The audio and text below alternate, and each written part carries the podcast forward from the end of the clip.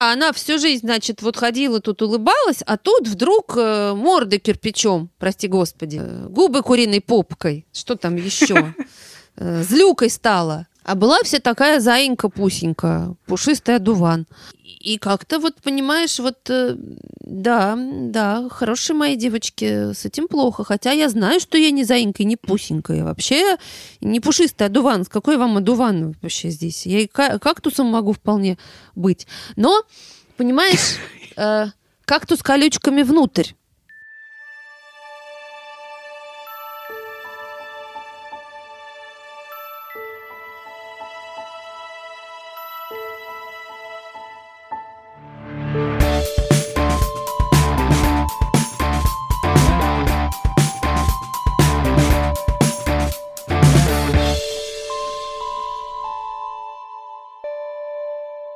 Привет-привет! Вы слушаете подкаст «Хорошая, плохая девочка», проект о взрослении и пути к себе. Здесь мы ломаем стереотипы, исследуем другие части себя и пишем новые сценарии. Меня зовут Даша Жук, я журналистка и автор этого проекта.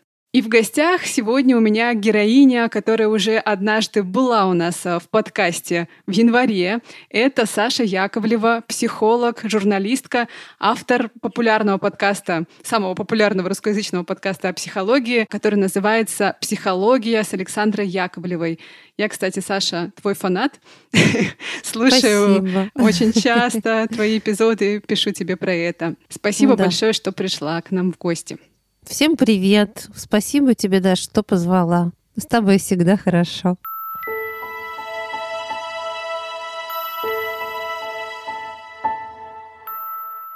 В прошлый раз с Сашей мы говорили, а если вы помните, про Золушек, Белоснежек и других хороших девочек из э, сказок популярных, которые мы все читали в детстве, и про то, как э, Сашина внутренняя хорошая девочка влияла на ее карьеру, да, мешала ей в чем-то, и как потом она пыталась с этим разбираться. А сегодня я хочу с Сашей поговорить про любовь. Ах, и ох. Воскресные разговоры про любовь. Ну что, поехали? Давай, про любовь так про любовь. Саша, расскажи, как вообще хорошая девочка проявлялась а, в разных твоих отношениях.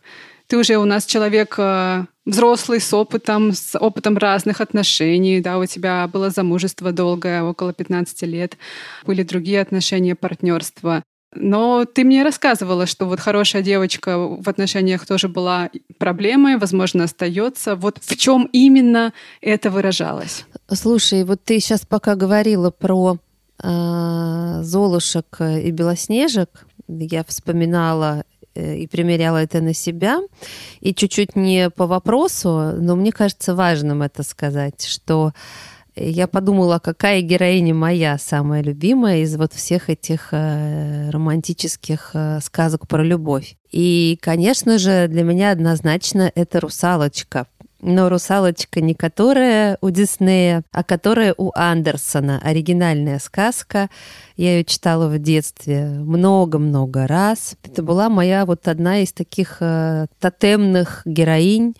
Та самая русалочка, которая у Андерсона пожертвовала ну, жизнью своей, да, во имя любви, которую она так и не получила. То есть э, принц не выбрал русалочку, и она стала пеной морской. И мало того, она, когда пришла к вот этой э, ведьме, к этой волшебной, под водой еще, когда она была, э, жила в своем прекрасном водном мире и была дочерью вообще-то там Посейдона или кого она там была, в общем, царя морского, вполне себе принцесса. А, но она влюбилась в этого принца земного, двуногого, и попросила ноги, а хитрая ведьма, понимаете, вот тоже, значит, она ей дает ноги, и забирает у нее голос. Волшебный этот прекрасный ее голос, э, который всех очаровывал. И который, кстати, полюбил принц.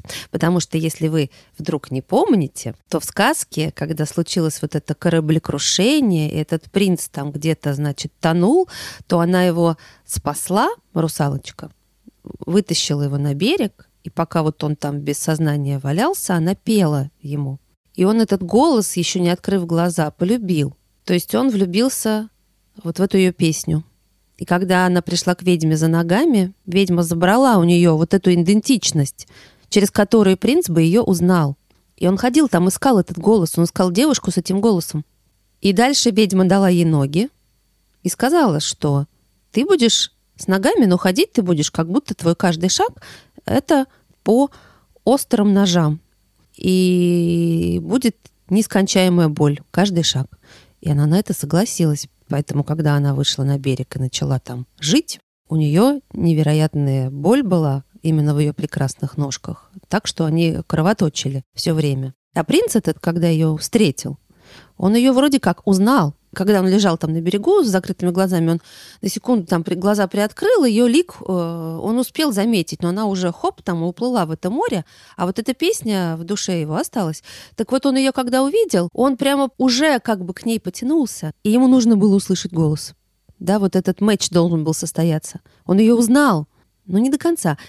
И вдруг обнаружилось, что она нема. И он такой, типа, ну вот та-то девушка. То есть он знал, какую он ищет со, со своим голосом, понимаете?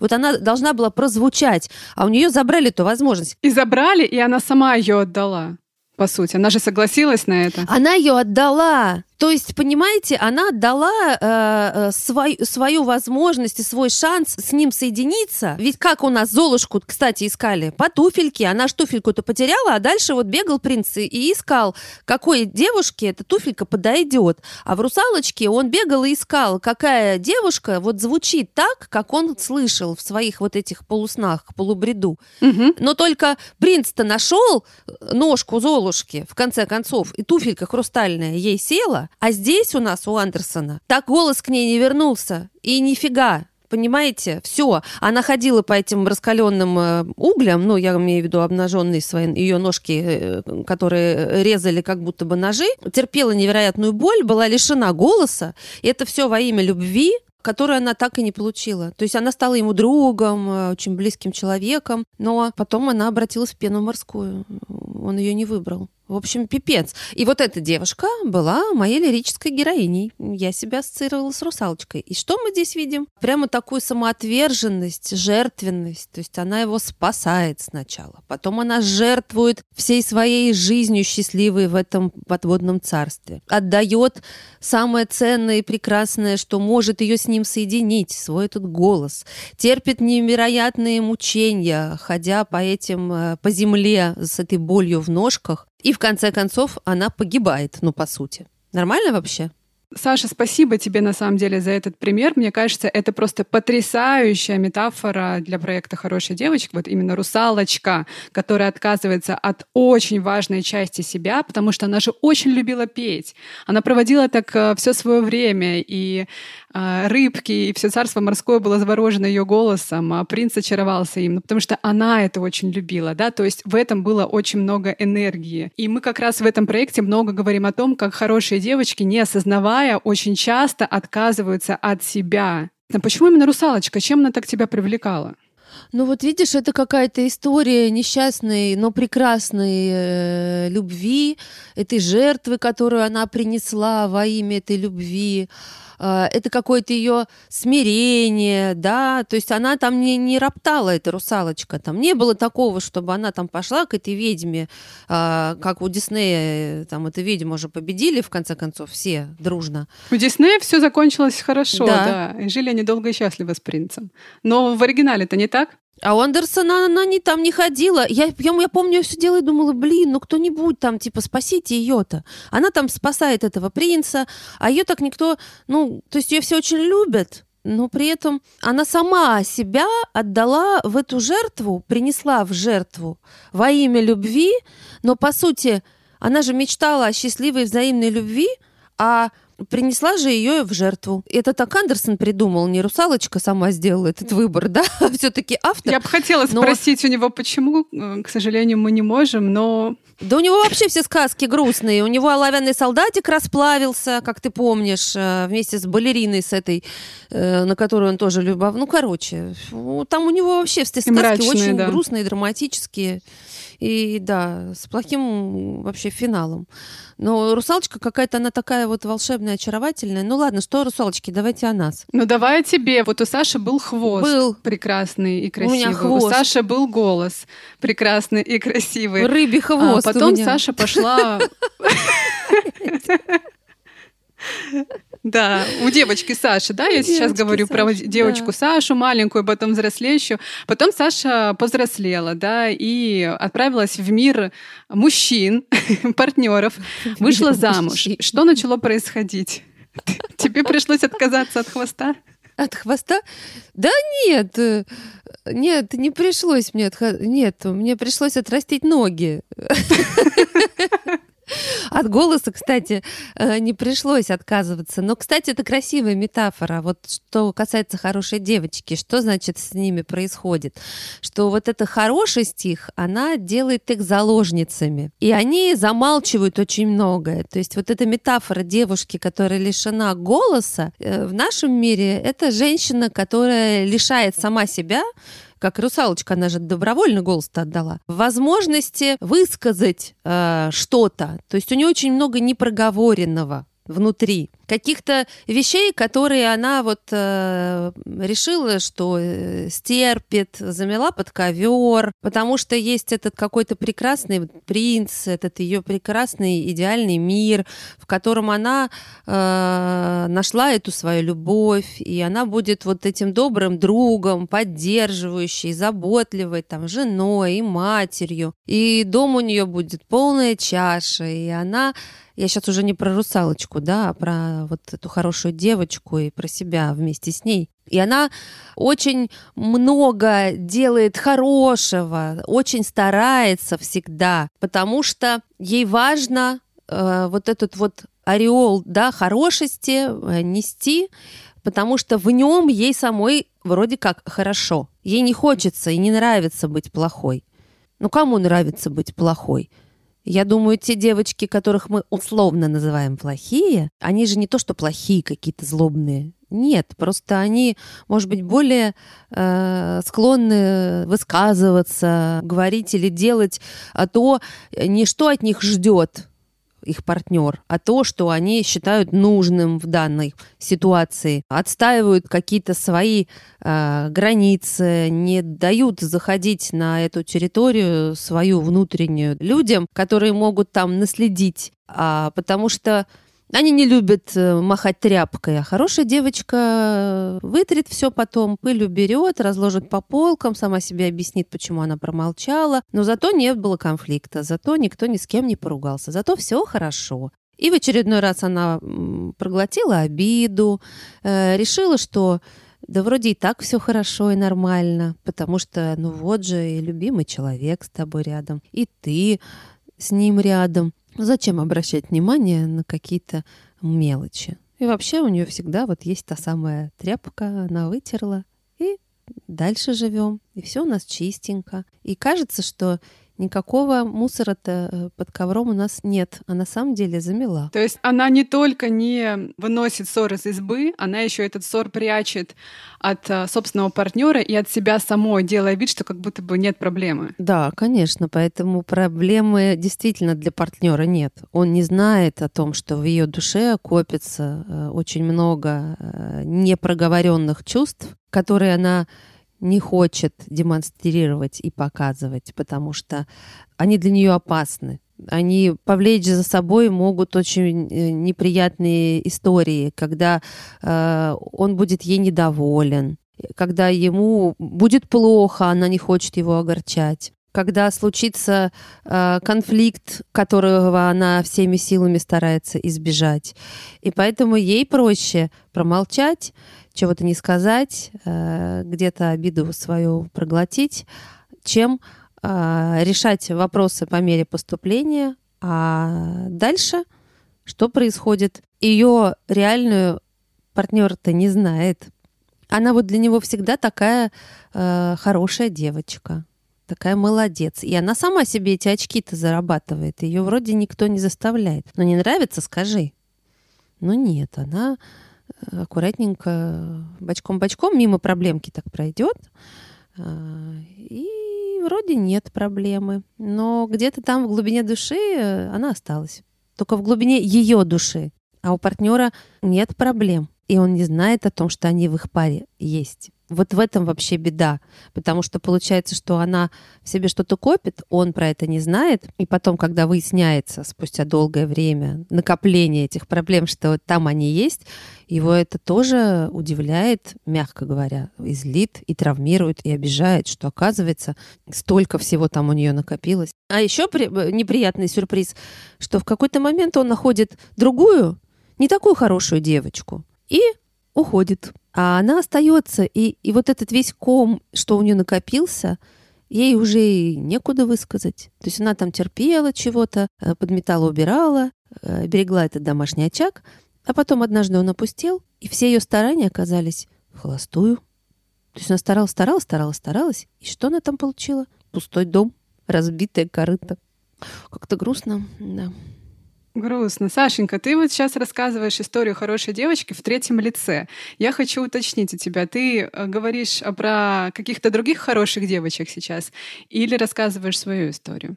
Ты знаешь, я, конечно, обобщаю, но от своего опыта тоже никуда не убежишь. Э, так что вот, например, моя история хорошей девочки, это, наверное, история чуть-чуть другого толка, когда тебе приходится столкнуться с тем, что не все так хорошо.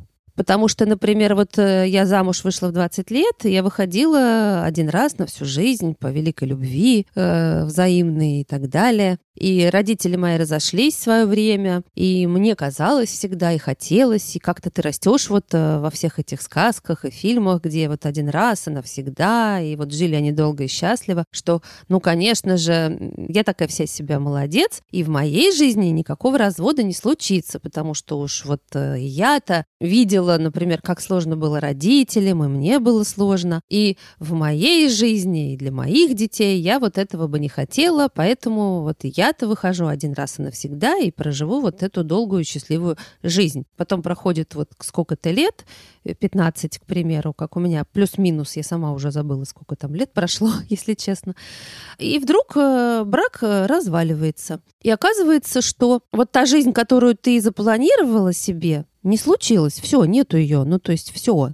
Вот ты хотела прожить в этом браке всю свою жизнь, жизнь продолжается, а брака уже нет. И и это нехорошо. Это вообще нарушает все как бы каноны и установки твои. И ты же так старалась быть вот, э, вот этой хорошей девочкой, чтобы вот эта семья была, и чтобы дом полная чаша. Но по каким-то причинам не случилось. А дело в том, что эта установка настолько сильна, что ты оказываешься в таком вообще непонятном состоянии, потому что тебе надо жить жизнь дальше, ну мне, да, а я запланировал другую жизнь. И с этой новой жизнью, в которую я попала, э, я даже соединиться не могу, по сути, в начале. Да, когда случается развод, когда ты понимаешь, что все, ты теперь э, разведена, у тебя двое детей. И, в принципе, ты можешь строить новые отношения, но это не то, чего ты хотел для себя. И ты всегда хотел и старался, чтобы такого не было а оно случилось, и вот это надо как-то принять. И это сложно. И это уже точно не такая жизнь, которую ты себе запланировала в 20 лет. И надо это тоже принять, что вот с этой вот той девочкой, которую женщины, да, ты себе придумала себя, которая проживет вот так долго и счастливо всю жизнь, надо прощаться, потому что теперь у тебя другая жизнь, и какое-то время работа над собой, э, да, сложной, дает тебе возможность и право сказать, что и в этой жизни есть много хорошего, и найти другие прекрасные отношения, и стать счастливой заново. Но это уже как бы другая жизнь. Понимаешь, вот не одна жизнь, которую я прожила, а вот их уже, например, две. Ну, то есть жизнь разделилась. Вот была одна, а потом она стала другая. Понимаешь, во всех этих сказках там Белоснежка, я себе не очень представляю, как она бы взяла и развелась там через 15 лет э, со своим принцем, понимаешь? Ну, как бы просто мозг ломается. А мы же сами и есть те самые принцессы и белоснежки, потому что нас же Никто насильно замуж-то не выдавал, или там эти отношения никто нам не навязывал. Мы их сами выбрали, мы сами в них пришли, э, мы в них э, вполне себе счастливо какое-то время жили. И поэтому вот сказать, ну, сказка классная, конечно, но через 15 лет, э, там 20, неважно у кого как, закончится эта сказка, начнется другая сказка, но с теми же героями. Ну, типа сиквел, там, сериал, часть вторая, второй сезон.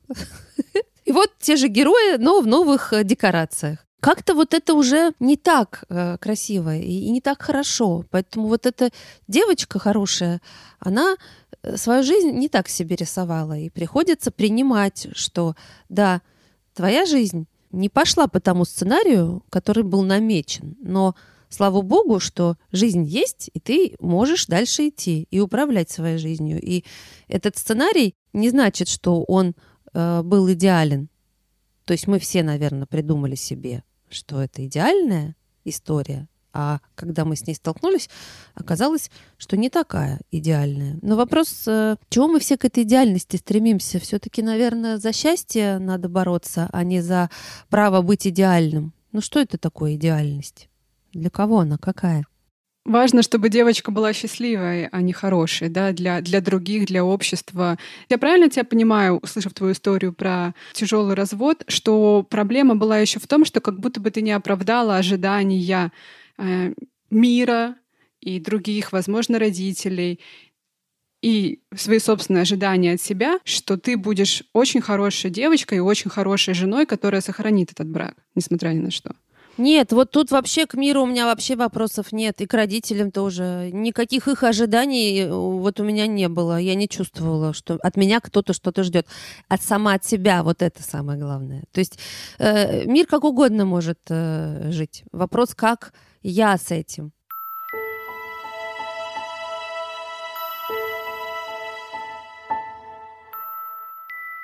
Мы с тобой как-то говорили о том, что это немножечко другая история, но она просто очень э, подходит хорошо да, теме нашего подкаста, что очень часто в семьях э, от хороших девочек ждут определенного поведения, а девочка не, не должна проявлять э, злость и какие-то неудобные эмоции, не плачь, там не должна быть плакса, не надо вываливать все и показывать окружающему миру.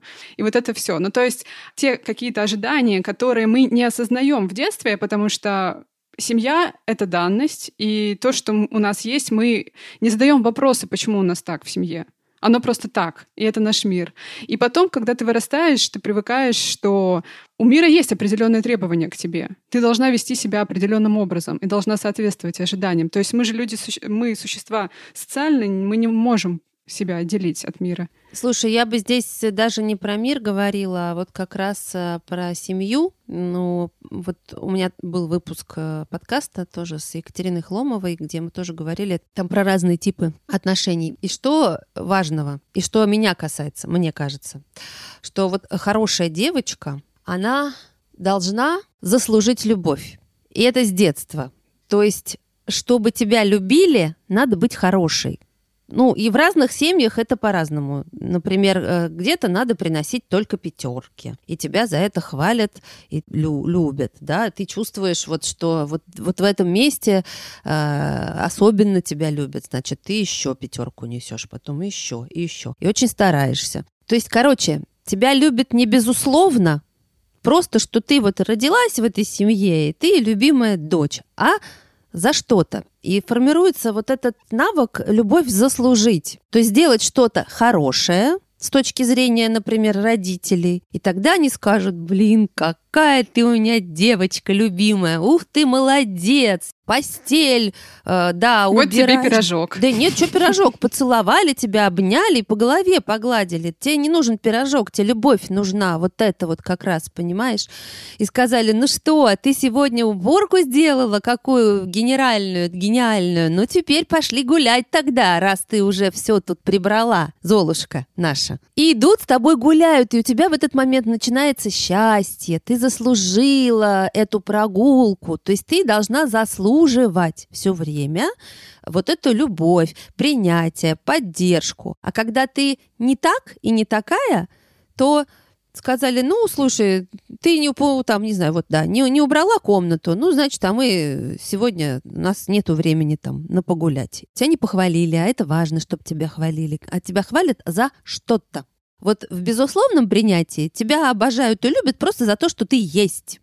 Чумазая, я не знаю, какая там, может быть, с двойками и тройками. Но внутри себя ты свободна э, от э, желания заслужить эту похвалу. Тебя просто хвалят, что, блин, какая ты чумазая, да все равно клевая. Ну вот, вот хорошая девочка, она заслуживает любовь. Дальше она выходит вот в этот взрослый мир мужчин, как ты сказала, и у нее вот этот э, паттерн поведения, она должна его заслужить. Вот мне кажется, кстати, в моей э, семье как раз так и было. Здесь, наверное, про папу больше, потому что, ну, папа мужчина, да, образ значимого взрослого. То есть мне нужно было все время что-то вот такое сделать, чтобы заслужить его внимание, время, э, какое-то тепло с его стороны. Он достаточно холоден был, то есть там э, Папа меня не обнимал, там не целовал, да, на коленке э, к нему я не помню вообще, чтобы садилась. Чтобы там папину улыбку заслужить, да, надо было очень постараться.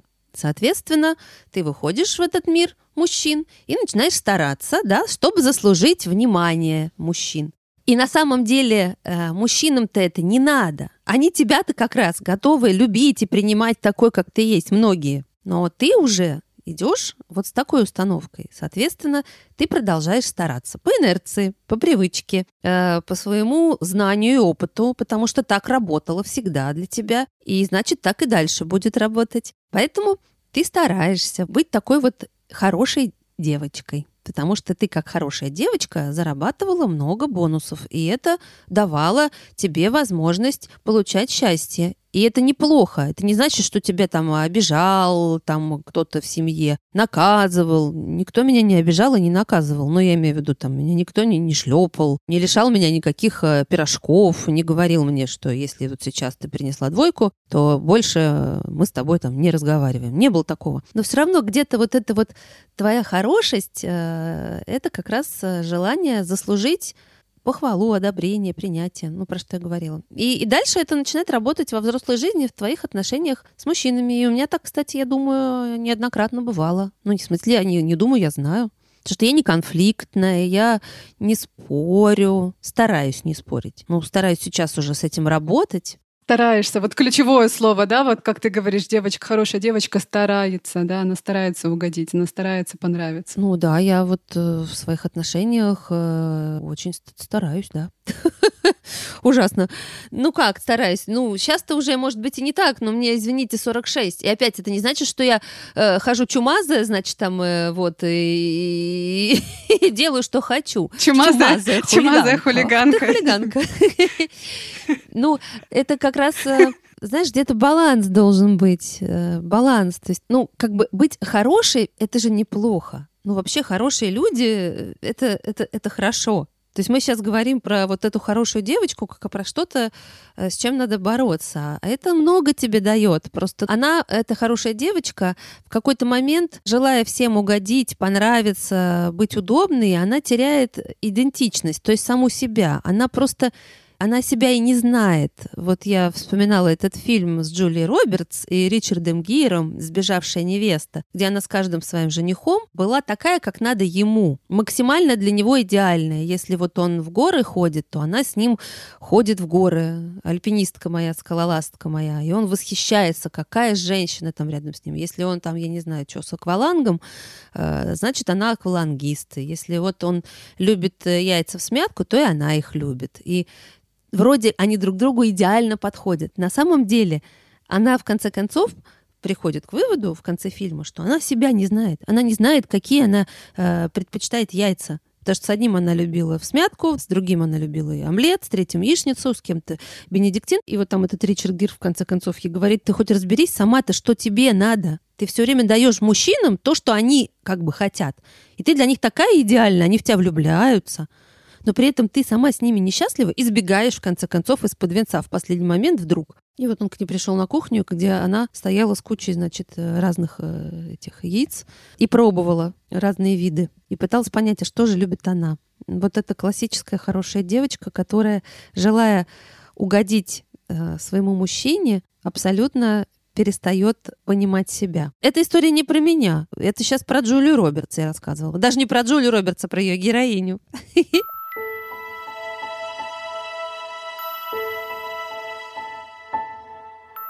Мне хочется поговорить про тебя, а, если ты готова поделиться чем-то из своей жизни. Вот в чем тебе приходилось или приходится отказываться? И что замалчивать, как ты говоришь? О каких потребностях не говорить? партнеру. О каких потребностях не говорить, даже я тут не скажу, но я просто вот там несколько историй помню в своей жизни. Давно они были, не сейчас. Например, вот у меня были отношения, а я очень люблю петь, да, и я вообще очень музыкальная. А человек там с музыкой как-то не очень там был созвучен. И я, вот уважая его, да, не, не, не демонстрировала, как я люблю там музыку. И настолько вот он про меня этого не знал, даже странно сейчас вот это, да, говорить потому что я такая музыкальная.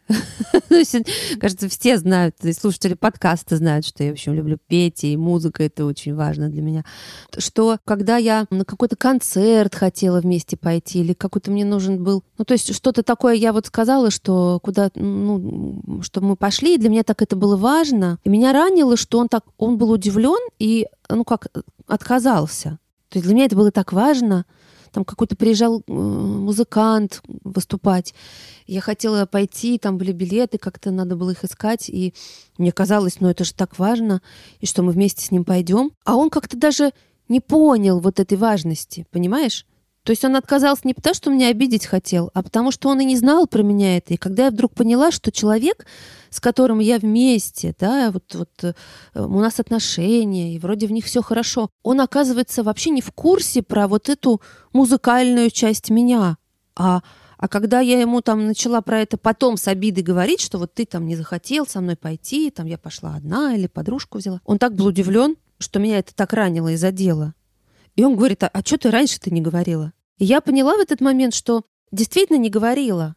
То есть, ну зачем на него-то я обижаюсь, если, по сути, я его с этой себе, собой не познакомила? Ну да, ну не нравится, например, ему музыка. Или он не так от нее фанатеет, как я. Но это не значит, что нужно эту часть прятать. Вернее, ты знаешь, я ее как бы не прятала. Я просто, ну, как бы вот из нашего контекста э, автоматом ее убрала. Ну и раз ему про это не интересно, то и я не буду. Ну и получается, что ты его с этой частью себя не знакомишь, и в тот момент, когда что-то для тебя действительно важно, он не в курсе. И не потому, что он тебе говорил, что ты со своей музыкой меня достала, там, или со своими концертами, или со своими песнями. А потом, когда у тебя накопилась потребность, ты ее озвучиваешь, а человек не в курсе, что у тебя вообще это есть часть тебя, то ты на него еще за что-то обижаешься. И это нечестно по отношению к человеку на самом-то деле.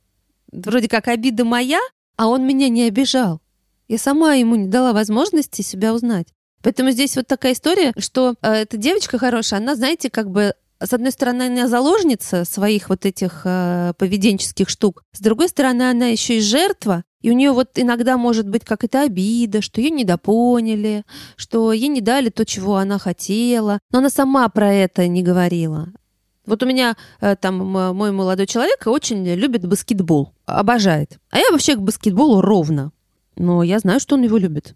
Он мне там что-то рассказывает про эти все матчи, про этих всех игроков. Я до сих пор не могу там всех их запомнить. Он их знает всех по именам, кто сколько очков, кого какая команда купила и так далее. Он всегда этот баскетбол любил, но он от меня не прячет это. И поэтому я знаю, что если я хочу сделать ему приятно, я могу ему там найти э, автограф, э, не знаю кого, Майкла Джордана, например за миллион денег где-нибудь. И я смогу сделать ему приятно. Хотя мне, э, в общем, Майкл Джордан... По барабану. Ну, не то, что ты побрал. Нет. Теперь, благодаря своим отношениям, я знаю, что он легенда, и что он совершенно уникальный спортсмен, и вот это все. Да, я не созвучна в этом со своим, например, мужчиной. Я не играю в баскетбол, и меня не завораживает он. Но он не убирает эту часть э, себя от меня. Ну, потому что, да, потому что он нехорошая девочка.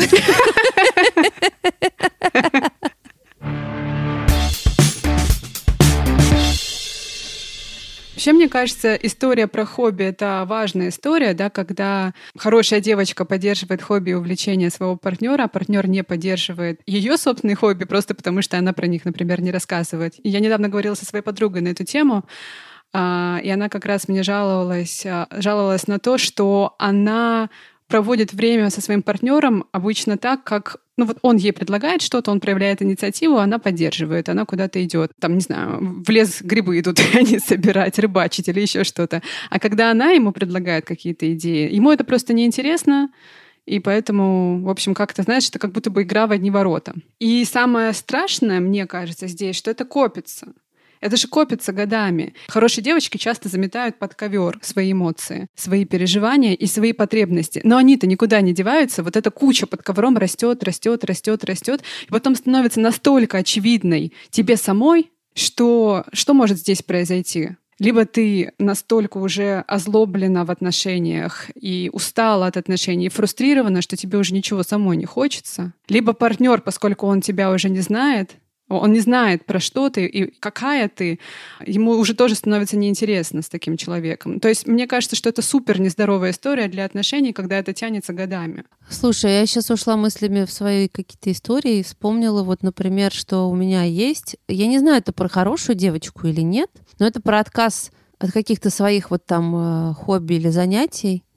Но я, например, вот э, замечала за собой не раз, что когда мне например, да, вот э, человек, с которым я в отношениях, и я сейчас говорю про разные отношения, которые в моей жизни были, то есть это э, повторяющаяся история, например, предлагает э, куда-то вместе пойти, там, поехать, вечер провести. А у меня какие-то уже были планы. Ну, то есть это спонтанно он предлагает. А я, например, собиралась там, я не знаю, куда-то там с подружками, или я собиралась там спортом заняться, что-то еще. Но вот мой приоритет, и не уверена, что это, кстати, про хорошую девочку, но сейчас я объясню почему, то я все это отложу и буду счастливо провести вот время со своим э, мужчиной.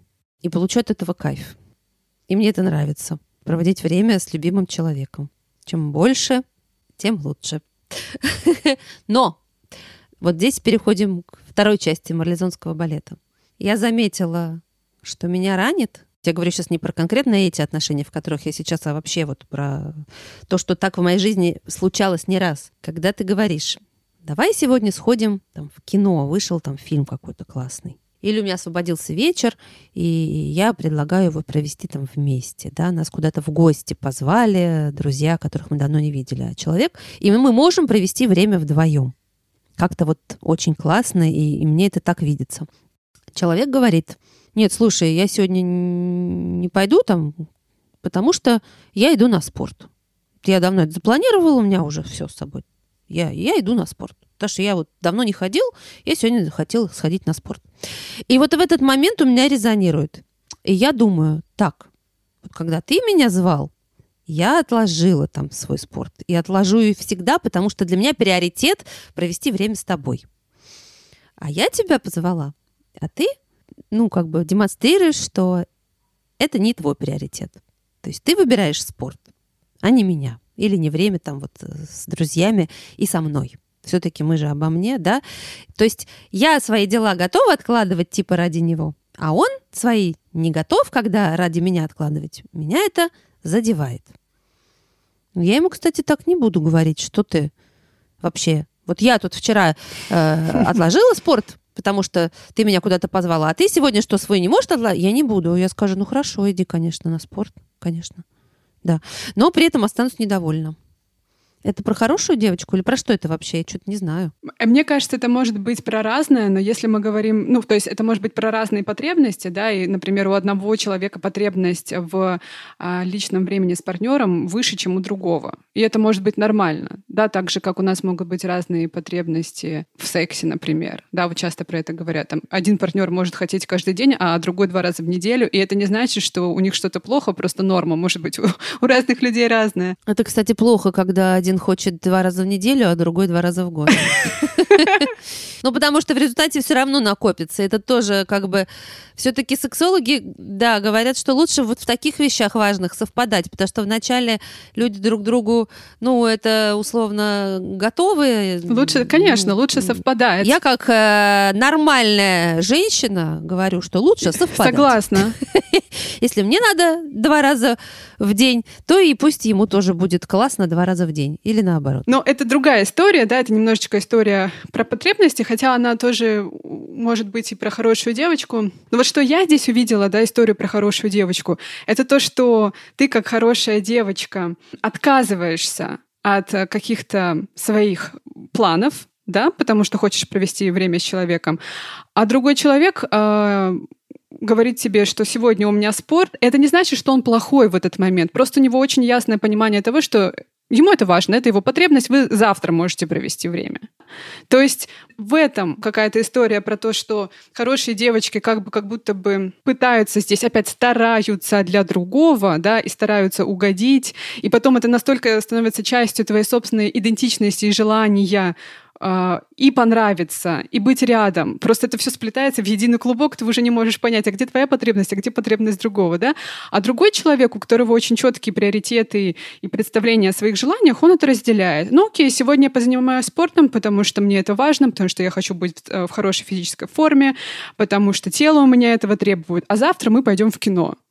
Это не значит, что он не любит да, партнера, он просто вот четко понимает, что ему важно сегодня, что ему важно завтра сделать. Ну, если я про себя говорю, то я думаю, что просто мне, например, э, ну, для меня вот в отношениях, э, конечно же, знаешь, как пять языков любви есть, и один из них — это время. Вот для меня время с партнером — это очень важно. То есть мне нравится проводить время с другим человеком, с любимым человеком. И, и я с ним, если мало времени провожу, то мне от этого очень плохо. То есть мне прям нужно время, чтобы оно было. И поэтому это для меня важный знак. И здесь вот мне кажется, это не про хорошую, не про плохую. Просто если для партнера э, это не основной язык любви, то, то вот будет будет вот, вот это несовпадение. Для меня важно, правда. То есть я вот люблю проводить много времени со своим любимым человеком. Мне, мне прям это пипец важно. Пипец! То есть мне, если мало времени с ним, ну, ну прямо вот... Да, я тебя очень понимаю. Мне, Для плохо. меня это тоже важно. Вот есть язык э, любви, это подарки, например. Я, я вполне могу э, э без подарков. Ну как, без, совсем без подарков я не могу, конечно. Но имеется в виду, что вот есть женщины, которым прямо вот, ну, э, и мужчины, ну, то есть это язык любви, подарки, как бы, когда тебе знаки внимания, регулярно да, нужно получать регулярно да, знаки, внимания. вот, знаки внимания. Не только на праздники, да. да. И для них это очень важно. Если этого в их отношениях нет, то, то отношения заканчиваются, или они несчастливые. А вот для кого-то важно время. То есть для меня, например, вот эти знаки внимания в виде подарков не так э, важны, как время. А время для меня это вообще бесценно. Вот просто бесценно. Мне кажется, здесь отличие хорошей девочки от не очень хорошей девочки будет в том, что хорошая девочка очень хочет проводить много времени со своим партнером, а он не может ей дать столько, сколько она хочет, и она молчит. Она не говорит, она не коммуницирует, что ей это не нравится. А девочка не очень хорошая, ну в кавычках, да, опять же, я говорю, девочка, которая четко знает, чего она хочет и может про это говорить, она просто ему прямо скажет, ты знаешь, дорогой, вот э, мне важно быть с тобой чаще. А, это один из языков любви для меня. Давай обсудим, почему. А он скажет, а мне нормально и так, как есть. Ну вот. И вы пойдете в диалог, да, то есть эта история, вот хочу с тобой, кстати, про это поговорить подробнее, мы с тобой еще не успели это обсудить, вот поход в диалог, который может привести к конфликту. А хорошие девочки очень часто избегают конфликты, им в них плохо, да, они вот прям вот пытаются, правда, сгладить углы, могу, знаю это часто, вот знаю это по себе, не только в отношениях а, с партнером, а в целом в отношениях с людьми, у меня есть такая тенденция, это не всегда плохо, мы хорошие дипломаты, а, да, на дипломатической службе мы бы со с тобой состоялись точно, но для отношений с людьми это, правда, может быть не самым классным сценарием, а, потому что проблемы-то копятся, О, и как да. важно их коммуницировать. Тебе сложно в конфликтах? Ну, конфликты — беда. Очень, очень, очень. Э, э, ну, то есть э, невероятно сложно мне в конфликтах. Я вообще конфликтов вообще боюсь и как чумы. И избегаю их всегда. Это не только в отношениях, это и в работе, и с друзьями. Я вообще ссориться не люблю, не умею. Не, ну как не умею, если уж поссорились, значит поссорились, тут учиться чего. Но это для меня ужасно травматично и болезненно. То есть я это очень переживаю. То есть для меня, правда, я знаю, легче промолчать, чем ну, вот как бы зайти, да, на конфликт, ну, то есть прям сказать, ты знаешь, мне вот так не подходит, мне это не нравится, мне здесь больно. И тут как бы вопрос, что тебе могут сказать, а мне нормально, а мне нравится, и, и, и, а ты говоришь, а мне нет, и вы начинаете ссору, да, или конфликтовать. Получается так, что сглаживание острых углов для меня это нормальная моя как бы система поведения.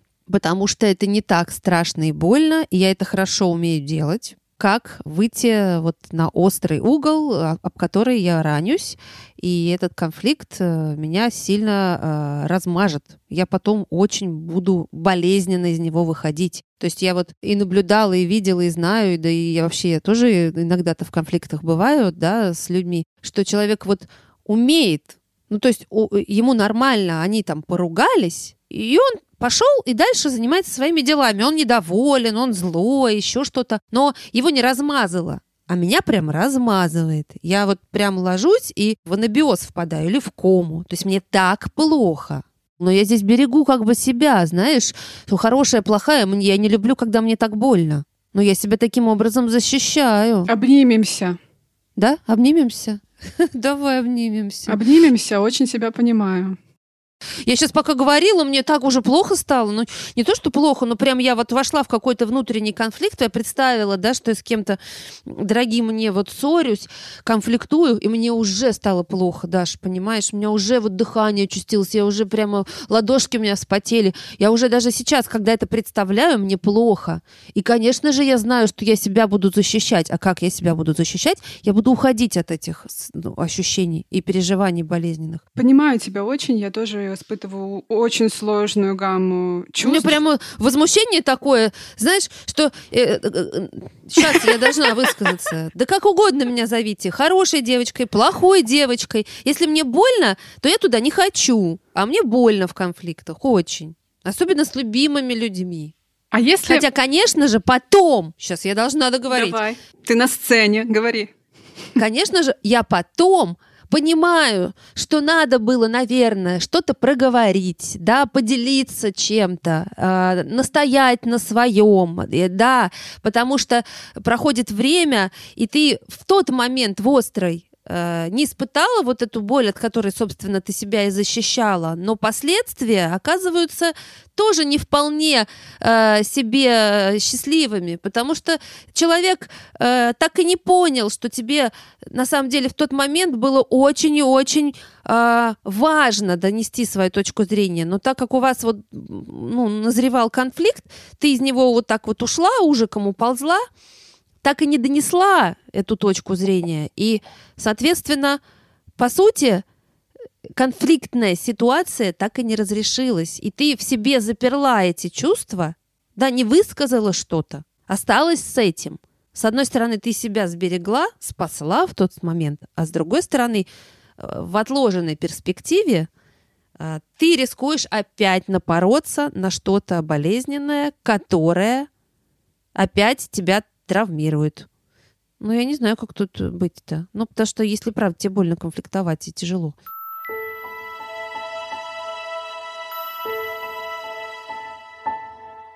Знаешь, мне кажется, здесь важно сказать, ты как психолог тоже можешь э, про это что-то добавить. Я уже как псих сейчас. Да, у нас эмоциональный сегодня подкаст. Но это хорошо выплескиваем эмоции, что важно, не прячем их под ковер. А... Да, давайте с кем-нибудь поругаемся, в принципе, да. А знаешь, а, мне кажется, важно здесь сказать, что хорошим девочкам может быть, я думаю, что это так и есть. Хорошим девочкам плохо в конфликтах, потому что они не научились конфликтовать, потому что важно разделять конфликт и скандал.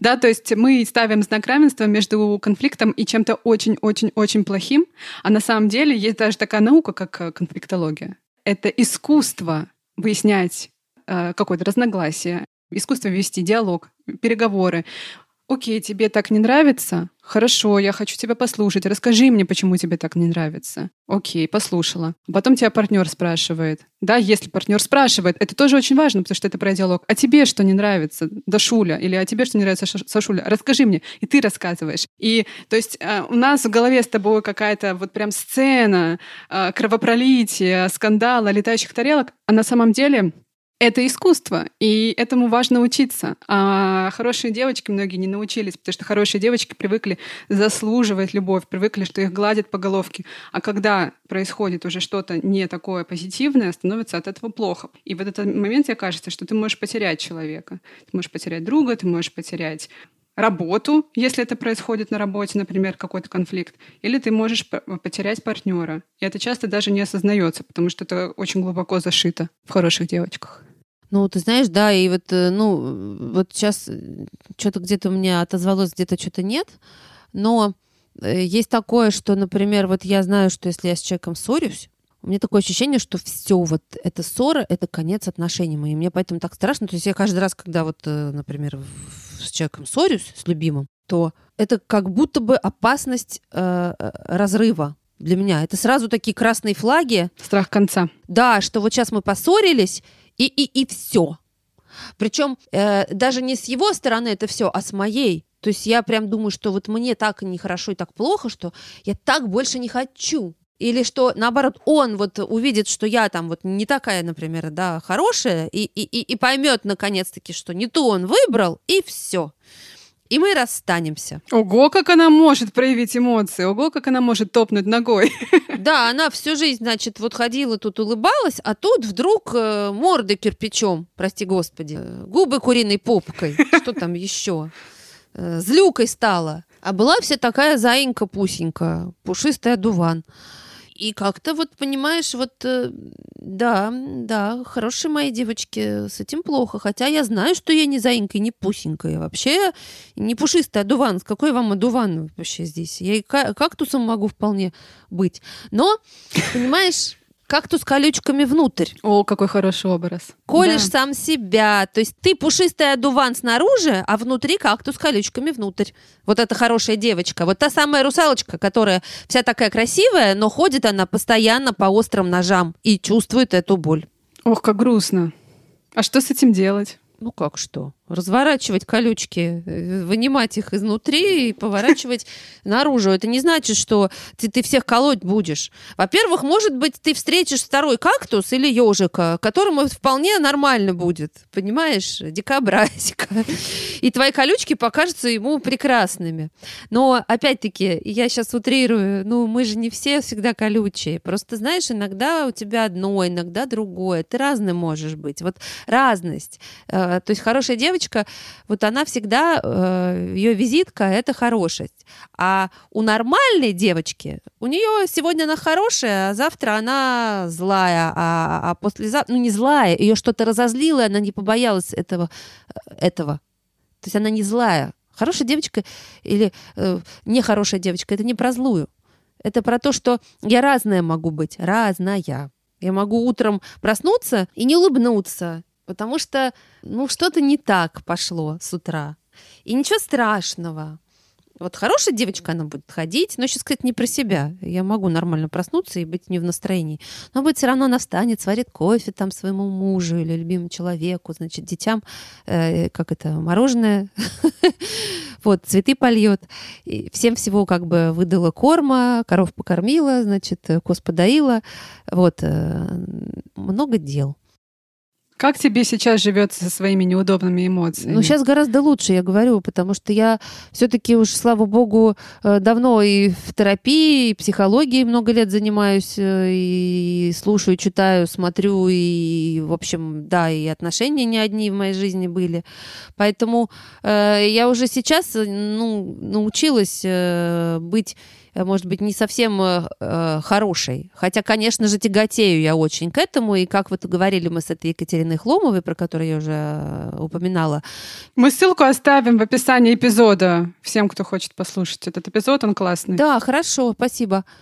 Хорошие девочки э, – это э, диагноз Э, и это не хорошо и не плохо, опять-таки. Это, это так и есть. Просто в какие-то момент быть больше свободной, быть э, более открытой, быть э, более честной и с собой в том числе. Если я сейчас правда понимаю, что мне что-то не подходит, то не пройти мимо самой себя этой потребности, а все-таки донести до партнера, что мне это не окей. Вот мне это не окей То есть, что он там пошел на свой спорт, но ты можешь ему сказать, что слушай, я знаю, что для тебя это важно, но давай вот в следующий раз, когда снова приедут эти друзья, все-таки мы э, встретимся с ними, даже если у тебя будет спорт, потому что мне это важно, мне. И это, это найти какой-то компромисс, но не замести под ковер, а, да, обозначить, что да, сегодня не получилось так, как я хотела – но нужно сказать о том, что я это хотела, причем не с обидой и не с упреком, а именно сказать так, а, чтобы человек это запомнил, и в следующий раз у него мелькнет мысль, так, стоп, она же вот так как раз хотела, да, но в тот раз не получилось. Значит, э, у него будет возможность дать тебе это в следующий раз. А если ты про это промолчала, то он когда снова возникнет такая ситуация, не вспомнит про это, потому что для него этот маячок не загорелся. Поэтому да, сегодня у нас не получилось романтическое свидание. Ты пошел там на спорт с друзьями, на рыбалку, остался на работе. Но я очень хочу. Мне вот не хватает да, времени с тобой любимый мой человек. Поэтому, пожалуйста, э, найди его в ближайшей э, своей долгой и счастливой жизни со мной, потому что мне его не хватает. Ну, мне не хватает времени с тобой. Пожалуйста, давай найдем это время. Для меня это очень важно. Мы уже месяц с тобой, я не знаю чего, э, там, не выходили на прогулку. А я очень люблю с тобой гулять. Ну, то есть, короче говоря, все-таки вот эти желания надо обозначать, свои чувства, даже если они не случились или если тебе сложно. Поэтому ты говоришь, как тебе? Но я уже вот немножко лучше с этим. Я работаю. Я впереди долгая счастливая жизнь, я надеюсь.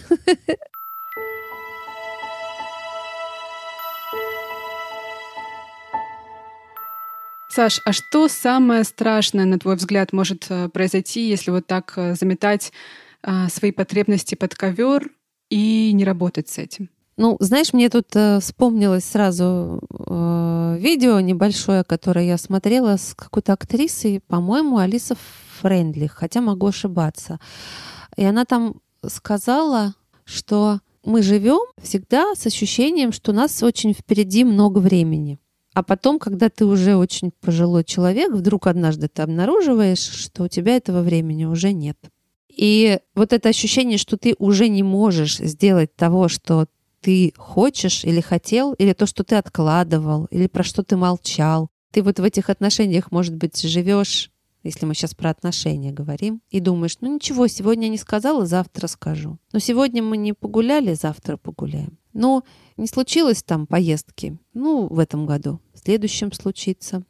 Мы откладываем жизнь и в какой-то момент, вот ты говоришь, что самое страшное. Для меня очень страшно подойти к какому-то итогу и понять, обернувшись назад, что я очень много пропустила, потому что я вот была хорошая девочка. Не сказала, промолчала, дала возможность что-то сделать другим, то, что я хотела сделать сама, ну, потому что они э, вот лучше, например, да, или более достойны и не попробовала чего-то, с кем-то там не подружилась, э, или кого-то не поцеловала, да, или что-то еще, или кто-то так и не узнал, что он, например, был мне безумно там важен, а, ну, потому что не хотелось тревожить э, или казалось неуместным. И подумала, ну, потом, ничего страшного, как-нибудь разберется, как мы говорим, ну, надо иногда плыть там по течению, не наступать на эти острые камни.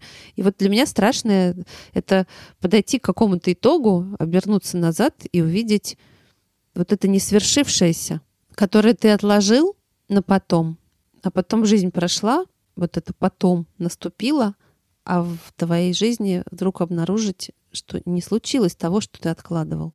Потому что вот у тебя какие-то установки сработали, которые тебе не дали это сделать. И тебе казалось, ну ничего, еще время-то есть, я это сделаю. И вот как раз она так это сказала, что мы всегда живем и думаем, что у нас впереди много времени, а потом, когда ты вот уже пожилой, вдруг ты понимаешь, времени нет. А ты уже столько не сделал, столько не сказал, столько раз не стал счастливым, вот столько раз промолчал. Вот это мне страшно, да, потому что я думаю, что я бы хотела, обернувшись назад, знать, что я все сказала, все сделала. Ну, все не все, но не отказывала я себе в этом праве на счастье и на ошибки, наверное, тоже. Потому что вот было неудобно и так далее. Вот, вот это страшно. Мне очень страшно, знаешь, прийти куда-то и обнаружить, что ну, не случилось чего-то, что было для меня важно. Да, давай с тобой пожелаем нашим слушательницам, дорогим, а, лучше слышать и слушать себя, и не отказываться от себя, от своих потребностей и от своих желаний. Не быть хорошей девочкой, а быть счастливой девочкой. Да, кстати, вот про девочку еще. Это тоже история. Понимаете, девочка — это про девочку. А мы не девочки, мы уже женщины. И здесь вот это очень важно тоже, что девочки — это вот самые те, которые недополучили в детстве чего-то. Любви, заботы, ласки, принятия, понимания. И поэтому девочки. То есть даже сам термин, он очень говорящий. То есть да, внутри меня будет жить эта девочка, никуда она не денется, она со мной и есть. Но ее нужно полюбить, услышать, принять и дать ей право высказаться но уже не из состояния ребенка обиженного, а из состояния женщины, которая знает, что она хочет, понимает свои потребности, э, соединяется со своими чувствами, какими бы они ни были. Если ей обидно, она может испытать это. И это неплохо. Если ей грустно, она имеет право на грусть или на слезы. Или она может смеяться там, где ей смешно, и делать это громко, несмотря на то, что ей сказали в детстве, что чего ты ржешь тут, как лошадь, и вообще ты в приличном обществе находишься, а ведешь себя э, неизвестно как. Вот, поэтому счастливой женщиной бы хотелось быть. Счастливые женщины берут ответственность за свое счастье. Саша, спасибо тебе большое, дорогая, за этот разговор, а, за твое время. Он был очень ценным для меня, и я уверена, что нашим слушательницам он тоже поможет. Спасибо, дорогая, обнимаю тебя. Спасибо даже большое.